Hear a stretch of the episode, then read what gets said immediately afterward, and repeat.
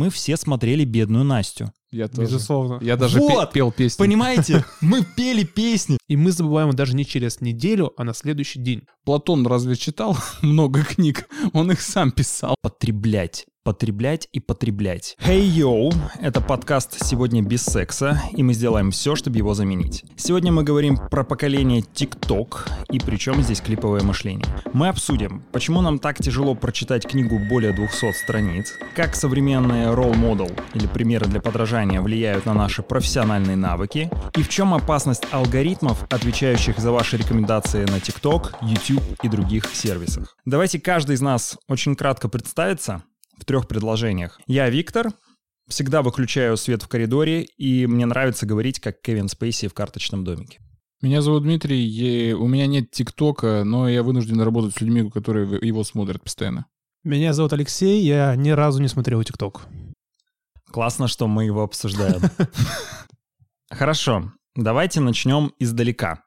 Что породило ТикТок? Что мы наблюдаем сейчас? Огромное какое-то фантастическое количество информации, которая генерируется каждый день.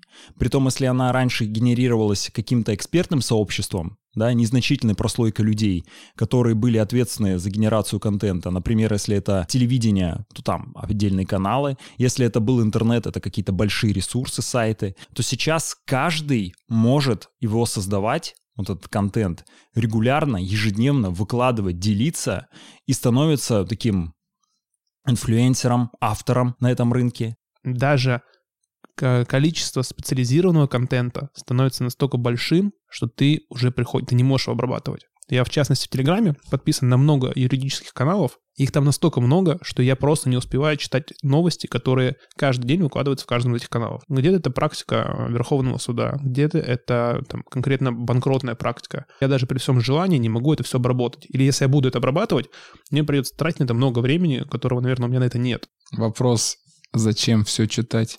Есть такое явление, писал об этом как-то в своем инстаграме, когда тебе страшно от того, что, что ты то, что-то упустишь. То есть тебе важно как будто сохраняться в актуальном состоянии. Понимать, что ты все знаешь и ничего не упустил. Происходит какое-то событие в городе. Тебе важно понимать, что ты, по крайней мере, был о нем уведомлен и мог его посетить. Если ты пропустил, у тебя сожаление. Тебе важно понимать, что ты посмотрел сериал, который сейчас обсуждают. Тебе важно сохраняться в повестке. В ином случае у тебя нарастает тревога. Тяжело, например, выключиться из соцсети. Как будто они пропадают из этого мира, как будто мир пошел своей дорогой, а ты своей, и ты не в нем. Синдром упущенной выгоды. Вот как, когда ты боишься упустить что-то интересное. Каждые 18 месяцев объем социальных данных, это записи в блогах, посты, фотографии, удваивается. Ну, это тяжело обработать. Это невозможно обработать. Вопрос, а зачем это обрабатывать? А как ты, а как, а как? Вот у тебя телефон в руках. Так. Мы им пользуемся, наверное, 8... Вот у вас есть э, такой... Телефон вам сообщает, сколько вы пользуетесь часов в неделю. Отчет за неделю. Вот мне приходит регулярно, и там э, он говорит, ваше экранное время увеличилось, ваше экранное время уменьшилось. Где-то в среднем мое экранное время составляет там, 4-5 часов. Это только телефон. Ну ты как думаешь, ты такой же такой среднестатистический пользователь соцсетей или какой-то чрезмерный пользователь соцсетей, раз ты говоришь 4-5 часов? Наверное, выше среднего. Уж Что можно делать в соцсети? Просматривать контент, Да. видосы, посты какие-то. Разве это не, надоеда- не надоедает? Так вот именно так мозг устроен, что чем больше ты это смотришь, тем больше тебе хочется это смотреть Ну, снова, как же, снова, а снова. как же работа? Мне просто интересно, как во время работы человек эти 3, часа туда вставляет. Я где-то, опять же, читал, что если замерить чистое время работы, вот прям на рабочем месте в офисе, то из условных 8 часов мы действительно можем работать около трех. Все остальное — это мы отвлекаемся на что-то. Ну, разговоры, там, походы за водой, туалет и, и, и прочая Да. ерунда, совещания Нет. бесполезные. В том числе это как раз-таки львиную долю из этих 8 часов забирает как раз-таки соцсети, новостные ленты и так далее и тому подобное. Я в шоке. Да, и ТикТок. А ТикТок знаешь, как устроен? Есть аналоги, условно. В Инстаграме это Reels, ВКонтакте это клипы. По какому методу они устроены? Метод скроллинга. Его даже где-то хотели ограничить, сделать лимит на скроллинг. Это что значит? Ты берешь и пальчиком двигаешь вверх вот так. двигаешь, двигаешь. Там ролики 10 секунд длится, как правило. И это бесконечно. И ты не знаешь, когда остановиться. Клипово все делается. 10 секунд, быстрое изменение картинки, какие-то слова. Твой мозг, он это, ну, ему нравится, он подпитывается этим. Еще что-то, еще что-то посмотреть. Он не успевает Ну, это ра- устать. Развлекательный Да. контент. Ты над ним особо даже не мыслишь. Ты его просто воспринимаешь и забываешь одновременно. Это развлечение. И мы выходим к какой проблеме? Возможно, мы все меньше генерируем нечто оригинальное и особенное, как будто нам хочется потреблять, потреблять и потреблять. И это значит, что у нас восприятие меняется. Нам все время хочется что-то в себя принимать. Становимся такими проститутками на рынке информации. Вот мы поколение ТикТок.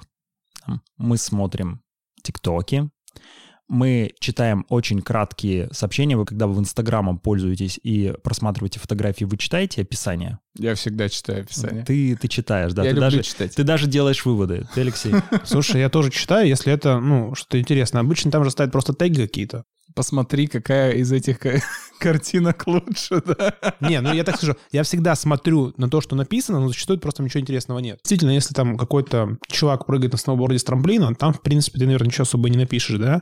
А если там какая-то история показана на видео, то ты можешь захотеть узнать, что там происходит, да, допустим, там часто вот бывает, когда спасают животных, какое-то видео про спасение животных, и там пишут, что вот там тогда-то такие-то люди спасли там какого-то медведя, допустим. Кстати, вот большое количество информации лично на меня очень влияет. Я стал более забывчив. Я вот разговариваю с своими друзьями, потом они мне что-то говорят, и я у них переспрашиваю, говорят, так я тебе это рассказывал. И вот я пришел к выводу, Это что... относится к короткой памяти или длинной памяти? Короткой памяти. Вот мне что-то вчера рассказали, допустим, или там пару дней назад. Через два дня я с этим человеком встречаюсь, и я могу что-то забыть. И я, проанализировав, я понял, что это следствие огромного количества информации, которое я каждый день в себя вбираю, и, видимо, действительно мозг как-то работает избирательно, он какие-то самые важные вещи, которые касаются работы, может быть, он сохраняет, а какие-то незначительные вещи он забывает. Слушайте, а у меня наоборот. Я люблю, на самом деле, прокрастинировать в интернете, но я не сижу в Инстаграме, там, в ТикТоке или ВКонтакте, я сижу в Википедии. Я люблю читать Википедию, читаю, читаю, читаю, читаю, и потом когда-нибудь вот просто я понимаю, что я знаю о Всё. каком-то человеке, о каком-то явлении, просто случайно мне это приходит на ум. Или кто-то начинает об этом говорить, а я об этом знаю. То я даже не помню, когда я об этом читал, в каких обстоятельствах, что это было. Как будто во сне это все было. Но я это знаю.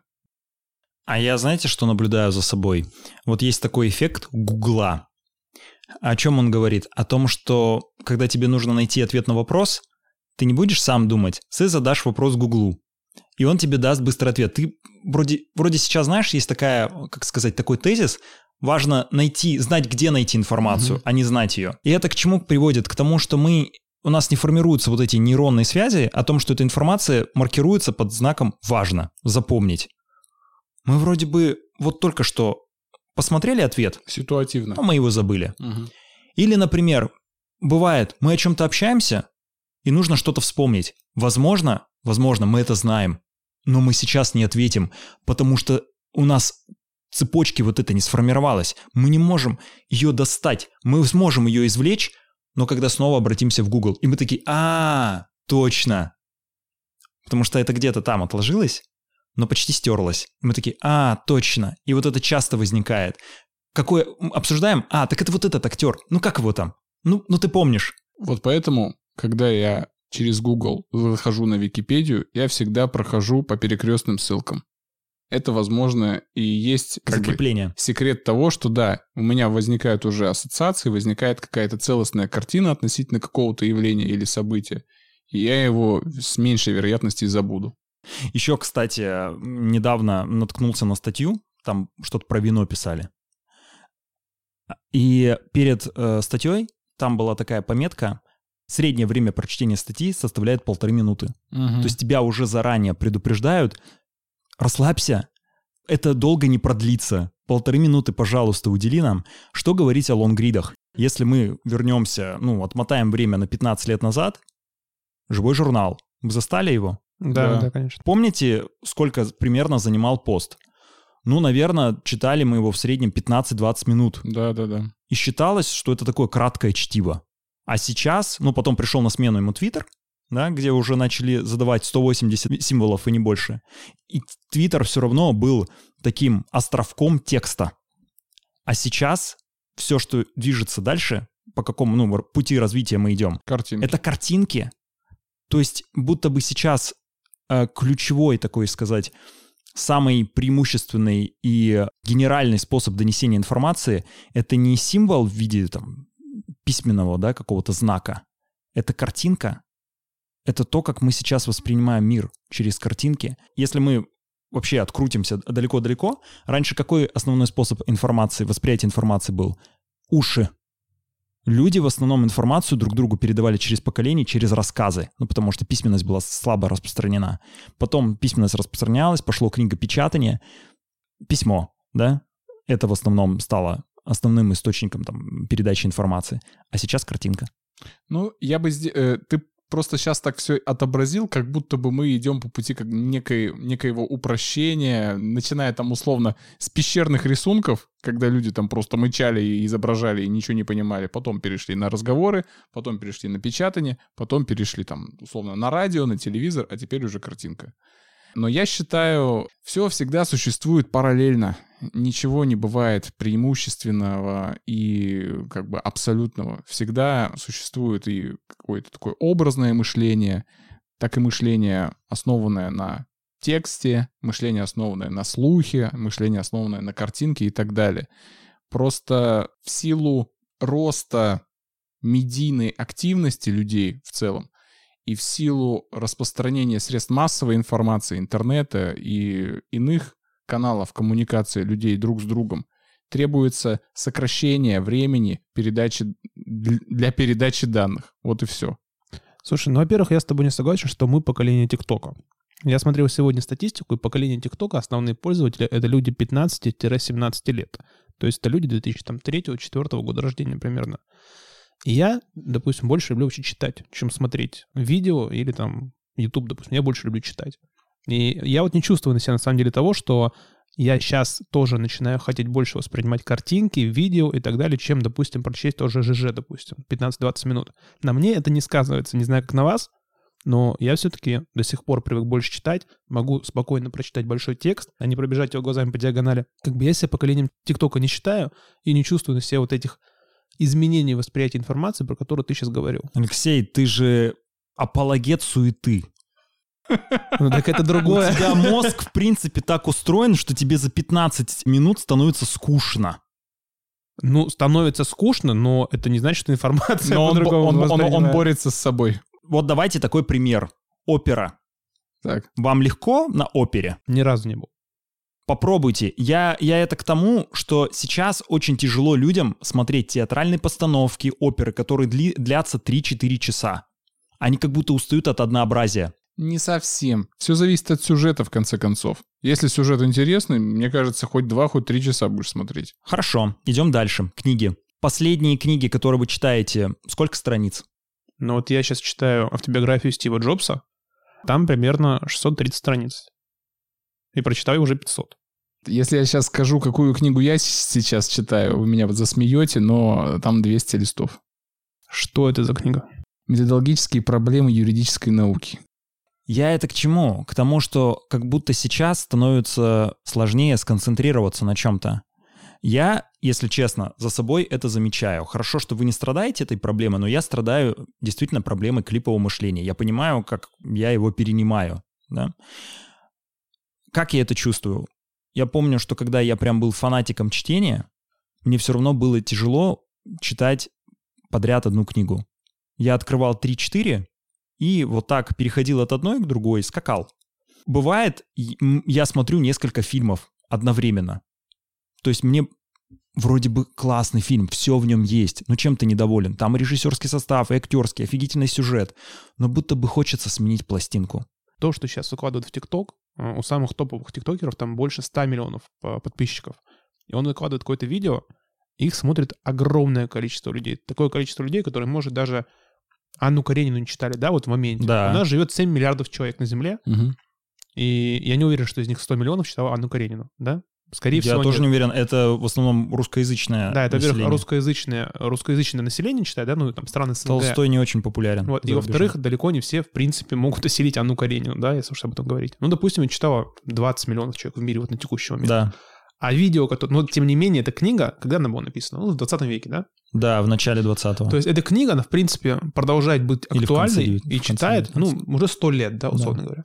А то видео, которое выкладывает в ТикТоке э, парень или девушка, тиктокер, который смотрит одновременно, ну, там, да, не все, наверное, смотрят, ну, 50 миллионов человек его просмотрели, о нем забывают уже через неделю. Меня вот это просто беспокоит, что перестает создаваться какой-то уникальный продукт, который может действительно быть актуальным не только на этой неделе, а может завоевать умы людей на долгое время, которые, будем, которые смотрим мы, которые будем показывать нашим детям, как мы показываем ту же классику, да, или классические фильмы. Даже сейчас люди смотрят «Белое солнце пустыни», да, Ну, грубо говоря, да. ролик в ТикТоке ты не будешь пересматривать. Да, ты, Ты не будешь, ты не будешь советовать своему сыну посмотреть ролик в ТикТоке. Да, все, что мы смотрим в ТикТоке, это максимум. Я посмотрел, ты сидишь рядом, такой, на, Дим, посмотри, посмейся. Какое, какое смешное Ха. видео. Да, и все. И мы забываем даже не через неделю, а на следующий день, потому что это все замывается новыми видео, которые мы смотрим. Действительно, это получается как некая жвачка для ума. Да, знаете такое выражение? Вот. В, в яблочко. В яблочко. Я, ты, ты поймал мою мысль. Я недавно об этом думал. Вот представьте, вот вы смотрите вот эти ролики ТикТок. Это как, знаете, играть в быструю и играть в долгую. Допустим, ты читаешь книги формата «Война и мир». Мгм. Тебе на прочтение книги «Война и мир», ну, в обычных условиях потребуется на это 3-4 месяца. И, Есть. Да, ну, ох ты наш дорогой гений. Я читал «Войну и мир», пока ездил в Окей, поезде. вот представим месяц. Мы встречаемся каждый день. Я такой, Дим, что делаешь? Такой, читаю «Войну и мир». Я говорю, блин, а я посмотрел там 50 роликов ТикТока, э, какие-то статьи изучил. И я вроде бы такой генератор информации великий. Встречаемся мы через еще один месяц. Я говорю, Дим, что делаешь? Такой, читаешь Достоевского там условно. «Преступление наказание», да? Такой, читаю Достоевского. А я опять потребляю, потребляю, потребляю информацию, и мне большим можно с тобой поделиться. Но мы встречаемся через 30 лет, ту информацию, которую ты изучил, ты можешь ее пересказать, ты можешь ею поделиться, ты можешь сделать выводы, ты можешь сделать линки между ними, да, то есть мета-ссылки вот эти все. А я не могу, я завис там же. И я могу тебе тоже рассказать информацию актуального дня. И в этом будет наше огромное различие. Есть такое явление сейчас, оно распространено. Баннерная слепота. Мы, когда заходим в интернет, там очень много рекламы, баннеров, да, слева, справа. Мгм. Мы их сейчас даже не отображаем. Увеличить член. Вот, возможно, на этом мы и можем. Там- такая реклама, да. Кстати, да, она тар- оттаргетированная, она в основном исходя из твоих запросов формируется. Не, Что ты там ищешь? Это на пиратских сайтах. Сейчас нужно исхитриться, чтобы привлечь внимание. И, кстати, порог вхождения в информацию. Если раньше считалось, чтобы заинтересовать зрителя, слушателя, тебе требуется около 15 минут, то сейчас счет идет на секунды. В ТикТоке вообще, если тебя за секунду не заинтересовало, ты перематываешь. За секунду. Как мозг сейчас реагирует. Очень прихотливый зритель. Вот кажется, что он смотрит все подряд, но это не так. Ну, нужен какой-то просто провокационный контент. Вот и все. Ну какой? Ну, смотри тренды, увидишь что-нибудь, куда движется народ. Ну, а ты-то вот как думаешь, отупляют людей такие вещи, как такие явления, как ТикТок, или нет? Я полагаю, что если ты занимаешься просмотром ТикТока, здесь есть катастрофа настоящего, а есть катастрофа будущего. Если мы говорим о катастрофе настоящего, это достаточно примитивный лобовой контент, где вот не нужно никаких прилагать аналитических умений. Возможно, нужно считывать какие-то культурные коды. А бывает, я вообще сталкивался в последнее время с роликами, где ноль смысла. Там действительно, там задается даже какой-то сюжет. А, вот, могу привести пример. Наклоняется девушка, наклоняется, подходит, допустим, другая девушка, хлопает ее по заднице, потом она очень долго там, кстати, в наклоненном таком состоянии находится. Потом эта девушка, которая ее хлопает, отходит. Подходит парень, та поворачивается и вроде как выражает свое недовольство. И это же постановочный еще ролик. И все понимают, что это постановочный ролик. но его смотрят, и потом еще в комментариях тратят время на то, чтобы написать «отстой постановка», но он набирает огромное количество Видимо, просмотров. очень хорошая актерская игра была. Отвратительная, мерзкая, прям очевидно ненатуралист- ненатуралистичная игра. Их снимают и набирают просмотры. Как это объяснить? Но это ты не можешь объяснить, потому что ты не человек ТикТока, хоть ты вначале и сказал об этом. Еще, вот к чему мы приходим? Катастрофа будущего. В чем она состоит? Как работают сейчас алгоритмы? Мы уже упомянули. Рост информации бешеный какой-то. Сейчас все сервисы, они начинают давать тебе рекомендации. Что смотреть, что слушать, что читать. Они тебе упрощают жизнь. Вроде бы здорово. С другой стороны, ты консервируешься в рамках определенного мира. Ребят, у вас тоже есть рекомендации.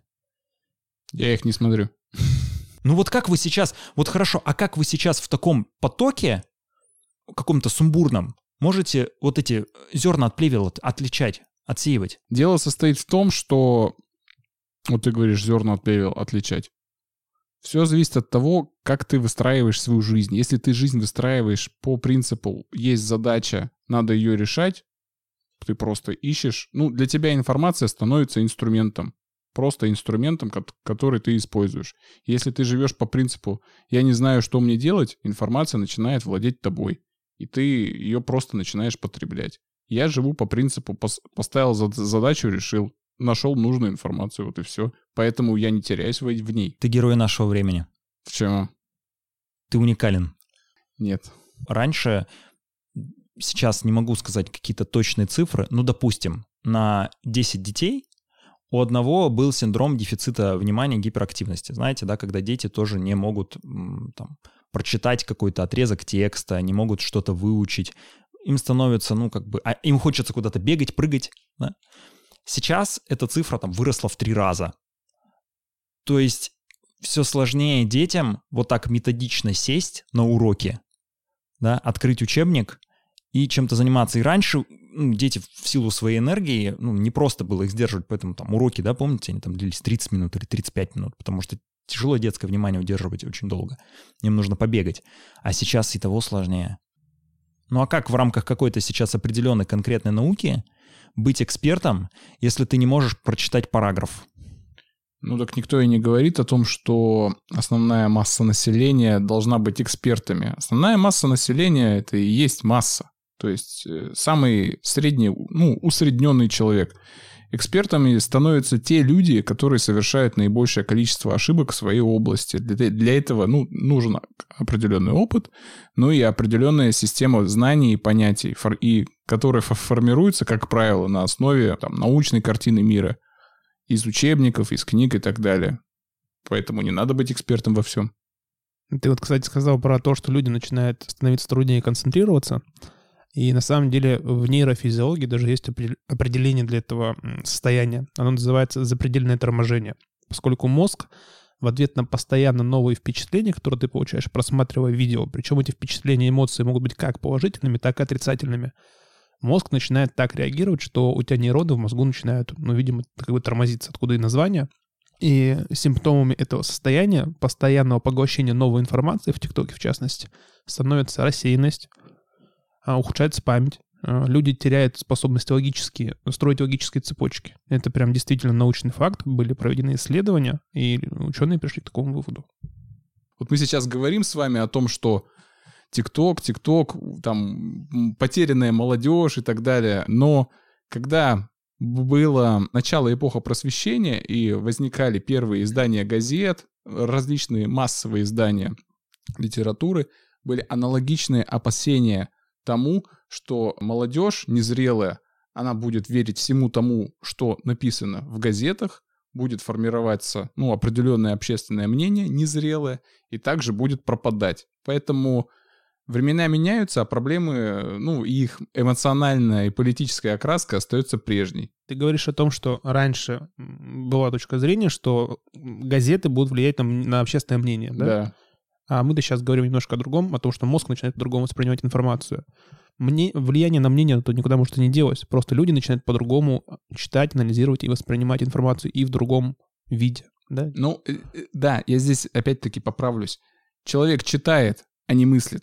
Платон разве читал много книг? Он их сам писал. Или тот же Читал Аристотель? Сократа. Ну, хорошо, а кто был до Сократа? Дим, ну вообще вся культура, она строится на преемственности. Мы должны от чего-то отталкиваться. Действительно, если мы берем там современных писателей, да, там а, условно это вообще там писатели постмодерна, они же вообще очень многое прочитали, очень многое прочитали, что-то от каждого взяли и смешали и сделали какой-то очень такой странный экзотический микс. Но все равно автор идет от автора. И так и строится движение культуры. И что-то добавляет. Что-то добавляет, согла- возможно, от Я, себя. сог- я согласен. И в этой связи я, по- я поэтому и, на- и начал с того, что были опасения относительно того, что люди разучатся мыслить и будут просто читать, читать, читать. И сейчас то же самое опасение с ТикТоком. Люди разучатся мыслить логически, люди будут только воспринимать информацию. Мышление человека, ну, просто видоизменится. Но полное отсутствие способности к логическому мышлению не возникнет. Вот знаете, что меня еще очень сильно пугает в связи с тем, что производится очень много контента? Мы смотрим разное. Вот давайте возьмем школьную программу. Вроде бы в чем ее назначение основное? Для того, чтобы мы получили какие-то базовые знания, чтобы у нас было какое-то стандартное образование, и мы могли вписаться в этот мир. Но что гораздо важнее, это наличие общих культурных точек. То есть, когда мы растем, мы примерно понимаем, что такое Евгений Онегин. Мы примерно понимаем, что такое фильмы Гайдая. И мы можем это обсудить. А что сейчас? А сейчас как таковой классики становится все меньше, да, общепризнанной, на которую мы можем ссылаться и которая может нас объединить. Становится очень много разных блогеров. Становится очень много разных там режиссеров, певцов. И мы же не можем одновременно, ну, говориваться о том, что мы смотрим или слушаем. И вот мы встречаемся с новым человеком, и я даже не знаю, он мне, например, начинает рассказывать, а я вот слушаю, например, такую, такие композиции такого-то певца. Или я вчера посмотрел такой-то фильм. Или вот читаю какую-то книгу, а сейчас много разных книг. Притом там не художественных даже, да, там, а каких-то вот этих психологических, Нон-фикшн. нон-фикшн или так далее. А я не знаю даже, что это. А как я могу отреагировать? И у нас даже диалога может не получиться. Так ты его спроси, пускай расскажет. Ну да, а у меня, может, мнение тоже должно сформироваться, чтобы мы могли вступить в дискуссию. А эта дискуссия будет, она неполноценная, потому что я буду реагировать не на сам продукт, а на переложение этого продукта в его словах. Понятно изъясняюсь? Ну, не совсем, если честно. Да понятно, понятно. Ну, Ну, что давай, ты понял да- из его пояснения? Давай, объясни, что Ну, я... давай. Ну, то есть, Виктор говорит, что у образования, Очень понятно. Очень понятно да, все. образование, базовое образование дает там тебе, там твоему однокласснику примерно одни и те же темы для разговора. Так. И ты знаешь, о чем с ним разговаривать. А, там, со своим сверстником условно. Но это было сформировано в тот момент, когда был еще определенный информационный дефицит. То есть была там условная шк- школьная программа, были пять каналов условных, и вы могли все обсудить. Сейчас же информационного дефицита нет, есть информационное разнообразие, каждый ими, со своими интересами выбирает себе информационный продукт, который в в может быть настолько уникальным, что о нем знаешь только ты один. И, соответственно, тебе не с кем разделить эмоции, там, суждения относительно этого информационного продукта, потому что его, возможно, видишь ты и еще какой-нибудь Да. человек на другом Да, но конце тем не шара. менее, каждый из нас, наверное, каждый, смотрит Бэткомедиан. Каждый из нас, наверное, смотрит Дудя. И тем не менее, все равно есть масса продуктов, которые... все- Алексей, мы только вступили в это. Мы только сделали первый шажок. Мы только что обсудили, что количество растет и растет. Мы зато точно все смотрели мою прекрасную няню. Да, Вот. Жанна Аркадьевна, великая женщина. Возможно, возможно, мы все смотрели бедную Настю. Я тоже. Безусловно. Я даже Вот! пел песню. Понимаете, мы пели песни. Прошло уже ну, около 20 лет. И вот эти точки, они есть. Они, возможно, да, мы смотрим Бэткомедиана, но не все, уже не все. Из 20 человек это будет уже не 20, а 10. И так далее. А потом еще другой будет контент. Его будут уже смотреть не 20 или слушать, а 5. И мы придем к тому, что... Ну, ты, хо- Действительно. ты хочешь э, сказать о том, что постепенно э, культура, масс-медиа и люди, они, ну, и общество людей, они от- атомизируются и Да. расходятся. И это парадокс. Что тогда будет массовой культурой? Она же неспроста так называется. Просто смотрите, опять же, пример. Помните субкультуры, которые Мгм. были в наше время активно распространены? Готы, Эмма. А сейчас да? вот, кстати, есть Вот они или нет? Ты был, кстати, каким-нибудь готом? Я был, я был чуть-чуть неформалом. Но в какую сторону? В сторону тех, кто носит вот эти длинные прически и э, эти такие объемные кроссовки. Это типа скейтером ты был. Да без скейта только. А у меня был, а у меня- Скейтер у меня был скейт, я на нем прокатился пару раз, и все. На этом мои приключения закончились. Дима, ты... Я был имарем. То есть у тебя хорошая ему получилось, наверное. Ну, не знаю. То есть ты резал себе руки все? Я руки... Вот опять, Вот, опять, вот следы. опять эти дурацкие, я не знаю, стереотипы. Нет, про... это опять-таки следствие определенного состояния ю- юношеского духа, скажем так. Ему хочется там в определенную маленькую группу вступить и вот там чувствует себя как, как свой. Сколько тебе лет тогда было? 17. Ну, ты 17-летний эмо-бой. В чем твоя эмовость проявлялась? Да. Дим, а кстати, Я не буду отвечать на вопросы сейчас хейтеров. мы определим, был ли ты эмарем успешным или неудачником. Так. Когда мне было 13 лет, все рассказывали, что девушки Эмма дают на раз-два. Это правда? это в этой тусовке они в этом ничего такого аморального не видят. Они наоборот тем самым демонстрируют свой протест. Мгм. Тебе Я- давали? Нет, я был нетипичным мамарем.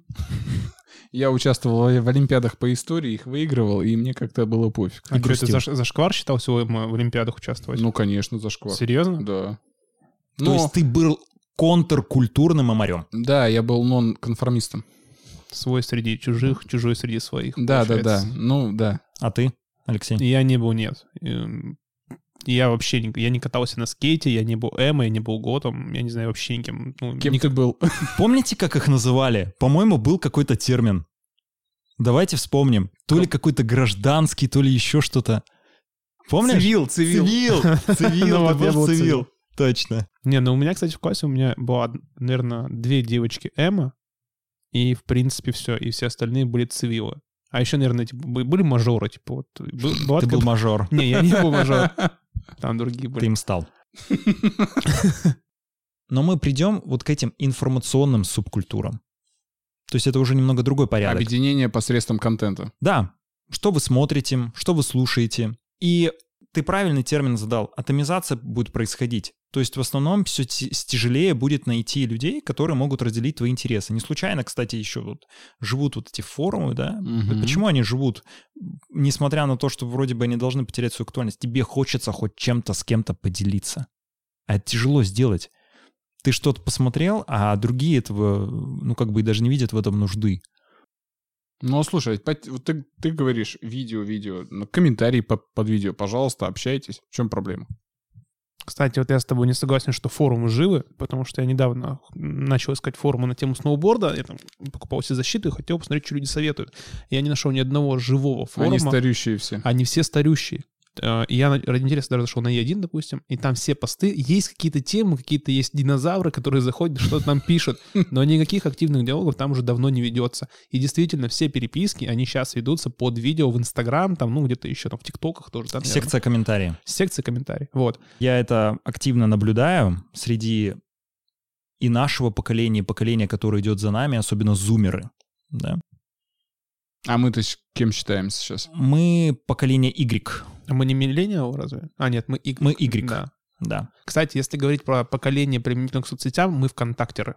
Мне кажется, Мы что вконтактеры. мы вконтактеры. Мы 100%. вконтактеры, которые, кстати, там почти не сидят. Мы меня, даже нет, уже- меня нет ВКонтакте 17 года. Ну вот, Ты зумер. не, ну вот реально переквалифицировался. где-то с моих там 14-15 лет, там, когда появился контакт, я прям ВКонтакте лет до 20 мы сидели, да, наверное? Да. Вот мы уже снэпчатеры после нас пошли, кто там еще дальше был. Ну, в общем, это все уже последующее поколение. Мы именно ВКонтакте. Вы знаете, я вчера, кстати, думал насчет ВКонтакте, и это же действительно какой-то парадокс. Если вы сейчас взглянете на современный ВКонтакте, там есть все.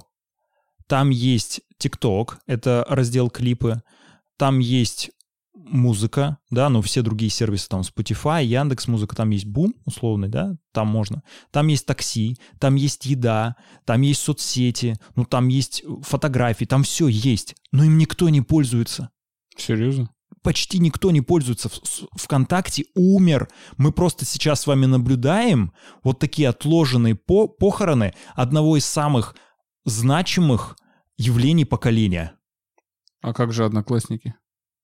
Они Однок- уже умерли. Одноклассники, да, там, понимаете, люди уходят, а когда люди уходят, все, умирает, умирает ресурс. В Одноклассниках кто-то, кстати, они нашли свою аудиторию, Одноклассники. и 50 они, и 50 они на этом остановились. Они поняли, зачем гнаться за современным поколением, если мы их не заинтересуем.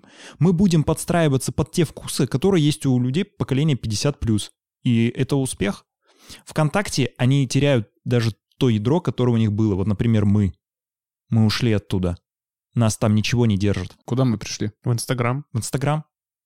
Я не пришел. И мы пришли в Инстаграм, а люди, которые по современнее нас, пошли в ТикТок. Дим, ты вот то самое исключение, которое подчеркивает, подтверждает правило. Я вышел из зала.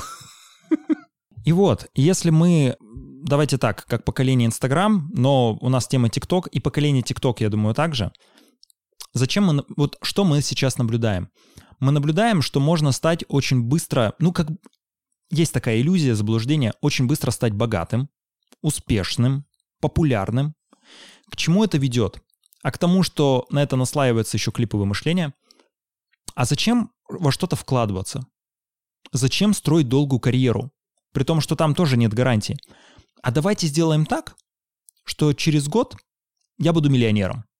Или через год я буду звездой Ютуба. Или еще кем-то.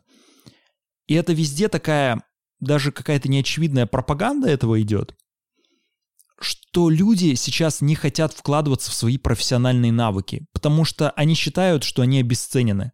Ну, допустим, ты студент, ты учишься, и ты заходишь на сайты вакансий и смотришь зарплаты средние, и тебе кажется, а зачем я буду за такие копейки, да, какие, какую-то ничтожную зарплату выполнять достаточно тяжелый труд, который требует, ну, там, значительного количества моей- моего времени. А сейчас же как? Вот ты прожил жизнь, ничего не увидел, все упустил. Заходишь в Инстаграм, там все путешествуют, катаются на классных тачках. Боязнь неудачи. Да. И тебе кажется, блин, а я... И еще, знаешь, вот этот такой витает, ты смотришь там на поколение, которое старше, которые ни к чему не пришли, и ты такой думаешь, я не хочу, как они, я хочу очень быстро, я хочу всего. И ты не начинаешь вкладываться в долгую, ты даже не приступаешь к этому. И мне так, у меня такое ощущение, что мы, знаете, с чем столкнемся? Что мы придем к тому, что в 40 лет, вот, вот, эти, вот это поколение, потому что все равно же есть предел. Я не знаю, а с чем они останутся? Ну, с чем-нибудь. С чем? Это пособники. Ой, не пособники, не в смысле пособники преступления. Это люди, которые будут жить на пособие. Они ничего не умеют.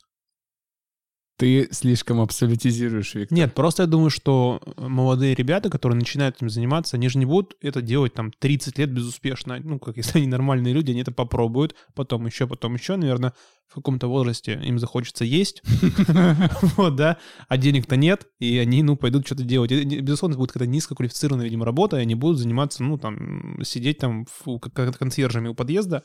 Да, и таких людей будет очень много. Да, так это будет отпечаток разочарования. И мы будем его наблюдать. И это знаете еще к чему ведет? К абсолютно незаинтересованности в своей работе. И это тоже отражается.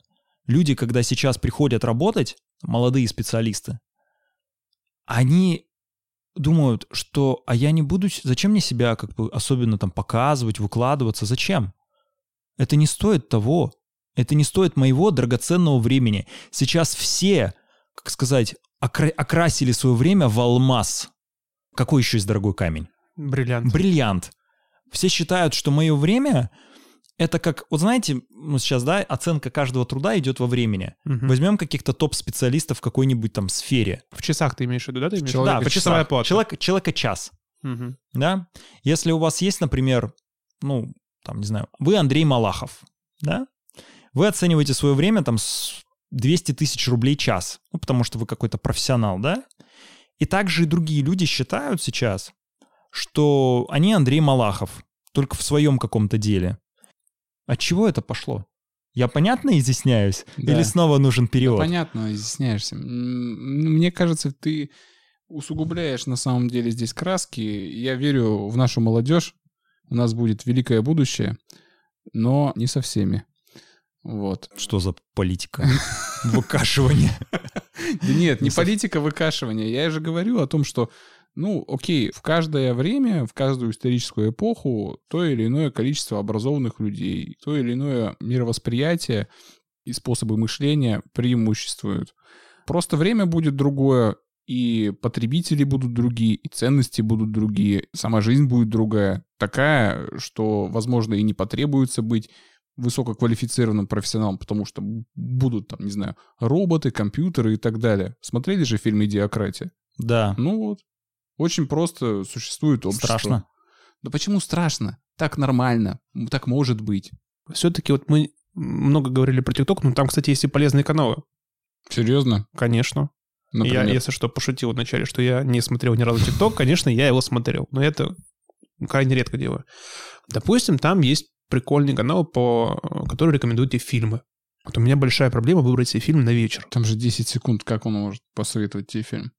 Слушай, ну там как бы идет 10 секунд, потом еще 10 секунд, потом еще 10 секунд. Как А, Там и вот- до минуты сейчас, кстати, есть ролики. и до минуты даже есть там ролики. Вот, и там я нашел какой-то канал, я не помню, как он называется. Очень годные подборки, на самом деле. Потому что я даже не знаю, вот какие еще есть сервисы, которые... Ну, где- Кинопоиск. Ну, кинопоиск, мне кажется, не такой эффективный. Э, Как бы вот те подборки, которые есть в ТикТоке, они для меня более актуальны, они более, не знаю, более... Мне больше подходит. Опять вот ты сказал эффективный. Эффективность ты измеряешь в скорости выбора нового фильма. Вот. Быть. кинопоиске нужно задавать параметры поиска, а чтобы их задать, нужно знать свои интересы. Мгм. И как будто мы бывает даже люди не могут ответить, а что им действительно интересно. Им интересно то, что они увидели прямо сейчас. А если им задать этот вопрос вот так абстрактно, а что тебе нравится? Какой жанр? А какой конкретно режиссер? А какие сюжеты тебя увлекают? Человек может не ответить. И насчет интересных тиктоков, я недавно наткнулся на новость, что есть э, учитель геометрии, который цикл вот этих выпусков объяснил курс седьмого класса. Ну, геометрию в картинках можно хорошо. А я, объяснить. кстати, слышал про учителя математики, который снимает свой ТикТок. И, кстати, это очень прикольно, на самом деле, потому что это та платформа, где сидят школьники в основном. И, может быть, он хоть как-то мельком зайдет, увидит, о, у меня завтра, я не знаю, логарифм, Контрольная. который я ничего не понимаю, а тут мне это за 10 секунд банально объясняет. То есть, как бы, ТикТок же это не зло, да? У него есть разные проявления, и нельзя Ну, говорить, так что это... это средство донесения Мы просто, как мне информации. кажется, сегодня говорим а, в таком дискурсе, что ТикТок это плохо, он нас оттупляет, и это ни к чему хорошему не приведет. Мне кажется, вот дефиниция нашего разговора сегодня вот она как бы к этому подходит. Нет, это Виктор так говорит. Это я так говорю. Ну, Виктор так говорит, хорошо. Но, а, в общем, моя-то позиция, что это не только плохо, и поэтому мы его не осуждаем. Мы, кстати, не создали канал в ТикТоке. Пора это сделать. Дим, начнем с тебя. С меня? Да, Мы же танцевали уже для канала. ты станцуешь индивидуально. Мне сегодня вечером на моих коленях. Нет. На этом сегодня все. Слушайте нас на Apple Podcast, Яндекс Музыка, Castbox. На Apple Podcast ставьте 5 звездочек и оставляйте отзывы. На Яндекс Музыка нажимайте сердечки. Так вы на нас подпишетесь и поможете в продвижении. Также у нас есть Инстаграм NoSexToday. Там мы выкладываем анонсы, бэкстейджи, наши фотографии и другой очень модный контент. Делитесь информацией о нашем подкасте с друзьями, коллегами и подписчиками в ТикТок. Увидимся через две недели в следующем выпуске подкаста «Сегодня без секса». Bye. Пока. Пока-пока-пока-пока-пока-пока.